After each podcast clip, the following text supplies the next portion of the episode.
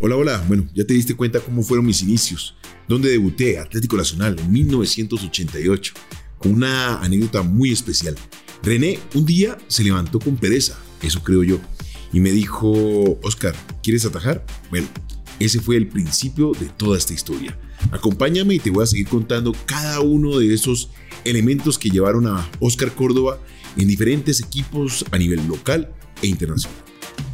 Footbox Colombia, un podcast con Oscar Córdoba, exclusivo de Footbox.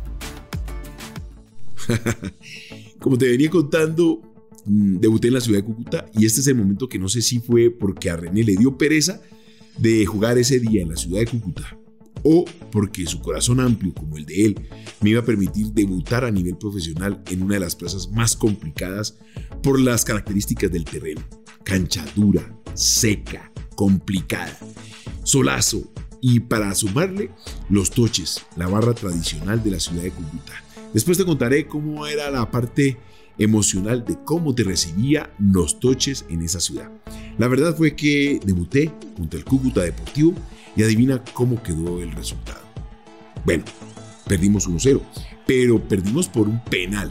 No me acuerdo si fue culpa mía o de algún compañero. El hecho fue que me paré frente al arco, en la línea, y el cobrador, un tipo que medía más o menos dos metros. Bueno, por lo menos así lo veía yo, de los nervios que tenía en ese momento. Al final del ejercicio, gol del Cúcuta Deportivo, resultado adverso para Nacional, pero con la satisfacción de haber debutado oficialmente con uno de los equipos más importantes del país. Oscar Córdoba debutó en 1988 en la ciudad de Cúcuta gracias a la amplitud y nada egoísmo de René Guita. Para que te des una idea, durante el año 1988 que fui suplente de René Guita, pues solo me dio tres casquitos, tres oportunidades de volver a estar en el arco de Atlético Nacional. Uno, repitiendo contra el Cúcuta Deportivo, dos contra el Tolima y tres contra Once Caldas. Fueron cuatro partidos oficiales con la casaca del Atlético Nacional y en diciembre pues tomé la decisión de arrancar a buscar nuevos horizontes. Había cumplido mi meta y mi tarea de haber aprendido de uno de los mejores arqueros del mundo, René Guita. Su estilo, arquero libero, y me permitió entender claramente el estilo que manejaba Pacho Maturana para poder transferirlo a la selección Colombia. Y después te vas a dar cuenta por qué me sirvió tanto este aprendizaje. Finalizando el año 1988, uno de los directivos del Deportivo Cali, don Carlos Arcesio Paz, viajó a la ciudad de Medellín y se reunió conmigo. Me hizo una de las ofertas más importantes de mi carrera, no por lo económico, sino por lo que iba a significar seguir mi carrera no a la sombra de uno grande como René sino de empezar a labrar mi camino se abrieron las puertas para llegar oficialmente como jugador profesional, no como jugador amateur, sino como jugador profesional al Deportivo Cali, 1989. Al frente, uno de los mejores directores técnicos del momento, Vladimir Popovic. Lamentablemente, él vio en Oscar un arquero demasiado joven que no tenía la espalda suficiente para cargar con la responsabilidad del arco del Deportivo Cali. El resultado, 1989, solo partidos amistosos o partidos dentro del plan de entrenamiento del Deportivo Cali en Pance. Como podrás saber, la decepción a nivel personal fue bastante amplia, pero con la aspiración y la mente intacta de que en algún momento se me iba a dar la oportunidad y ser el arquero del Deportivo Cali. Antes de irse, Vladimir Popovic, en una de esas reuniones grupales, me llamó un costado y me dijo, hijo mío, arquero joven no poder ser arquero de Deportivo Cali. Y esta frase se la devolví tiempo después en la eliminatoria de 1993, luego del partido contra Perú, donde tuvimos la oportunidad de vencerles por 1-0 con una buena actuación a nivel personal. Cuando íbamos para el camerino, después del compromiso y tranquilo de la victoria del 1 por 0, me acerqué a Vladimir Popov y le dijo, hijo mío, arquero joven eliminar del mundial. Las revanchas en ocasiones las esperamos y el tiempo y el fútbol nos las devuelve de forma inesperada. A nivel internacional, eliminatoria al Mundial y con la satisfacción de que ese año Colombia clasificó al Mundial. Para el año 1990 llega a la institución el profesor Jorge Luis Pinto y en su cabeza traía algo muy claro. Su arquero titular iba a ser Carlos Leonel Truco. Ellos dos habían estado en el Unión Magdalena en el año 1989 con una actuación espectacular del arquero boliviano-argentino. Y lo digo de esta manera porque se nacionalizó a nivel internacional con Bolivia y atajó por su selección para las eliminatorias de varios mundiales. Sabiendo esto, le pedí a la directiva del Deportivo Cali que me diera la oportunidad de salir y buscar esa madurez que iba a encontrar en diferentes equipos porque siendo el suplente de truco no lo iba a lograr. El Deportivo Cali hizo una gestión bastante interesante y me dio a préstamo al Deportes Quindío, un equipo que en su momento estaba pasando por una crisis financiera y se apoyó en la caridad de varios de los equipos a nivel nacional para terminar de constituir su plantilla de fútbol profesional.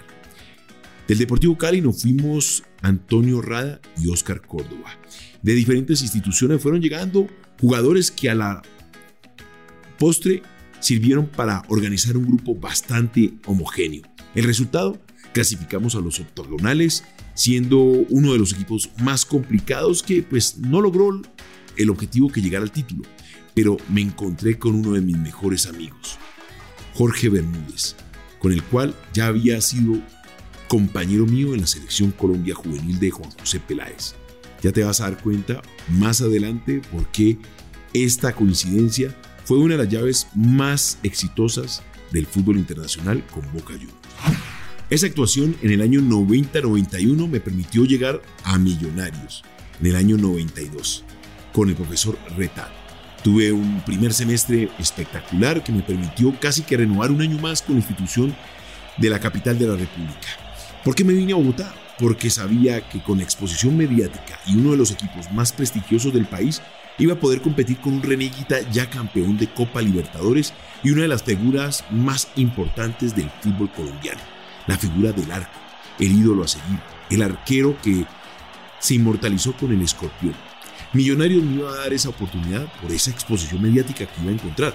Lamentablemente, para el año 1992 me encontré con uno de los resultados más difíciles de mi carrera. 7 por 3, primer partido del año ante un Independiente Santa Fe, que nos vapuleó esa tarde. Al final del ejercicio, Oscar Córdoba al banco, casi 7 meses sin volver a atajar y por índole mi partida de regreso al Deportivo Cali. En el año 93, cuando regreso al Deportivo Cali, pues el doctor Carlos Arcesio Paz me dice que no iba a tener la oportunidad de estar en la institución durante ese año, así que se buscaron nuevos horizontes. O casualidad, se abrieron las puertas del Once Caldas con el Pisis Restrepo. Este equipo tenía un elemento bastante interesante y era que jugaba el sistema de la línea con la cual la selección Colombia se enfrentaba a todos los equipos a nivel internacional. Esto me permitió ser uno de los arqueros con mejor rendimiento durante ese primer semestre y que el profesor Francisco Maturana, que ya me había llevado a Atlético Nacional en el año 88, volviera a colocar sus ojos en mí para convocarme a la primera oportunidad de ser el arquero de la selección Colombia de Mayores. Como resultado, un partido en la ciudad de Miami. Compromiso en el estadio de Tampa, resultado no me acuerdo, la verdad no me acuerdo, pero una actuación que me permitió volver a ser convocado a la selección que luego encararía la Copa América del año 93 en Ecuador. Creo que tuve una buena Copa América y eso me permitió llegar a la América de Cali, al equipo rojo, al equipo escarlata de la ciudad de Cali. ¿Te acuerdas del partido del barrio? donde jugábamos Cali América, pues bueno, el destino me volvió a colocar en uno de los equipos de mi ciudad, el América de Cali. Con él y el profesor Maturana al frente, tuve la oportunidad de y me permitió ser el subcampeón de América ante uno de los mejores River de toda su historia. El River de Crespo, Francescoli, Gallardo, Burrito Ortega, Burgos. De verdad, un equipazo. Como te comenté anteriormente, en el Quindío me encontré con uno de mis grandes amigos y compinches de la cancha, Jorge Bermúdez. Con él enfrentamos la Copa Libertadores de América y logramos el subcampeonato.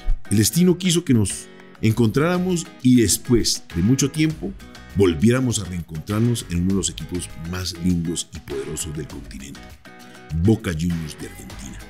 año 1997.